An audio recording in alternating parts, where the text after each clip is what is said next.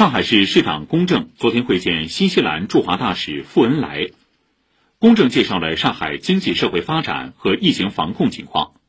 龚正说，建交五十年来，中新关系长期走在中国同发达国家关系前列。上海高度重视与新西兰及友城的友好往来和经贸合作。去年，上海与新西兰进出口贸易总值达二百五十九点三亿元人民币，同比增长百分之二十四点九。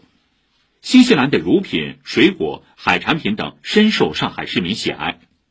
面向未来，我们将认真落实两国领导人重要共识，进一步拓展与新西兰的互利合作。欢迎新西兰企业来沪参加第五届中国国际进口博览会，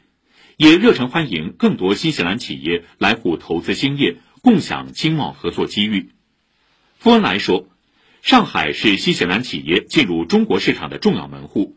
将继续深化与上海的友城关系，支持新西兰企业参加第五届进博会。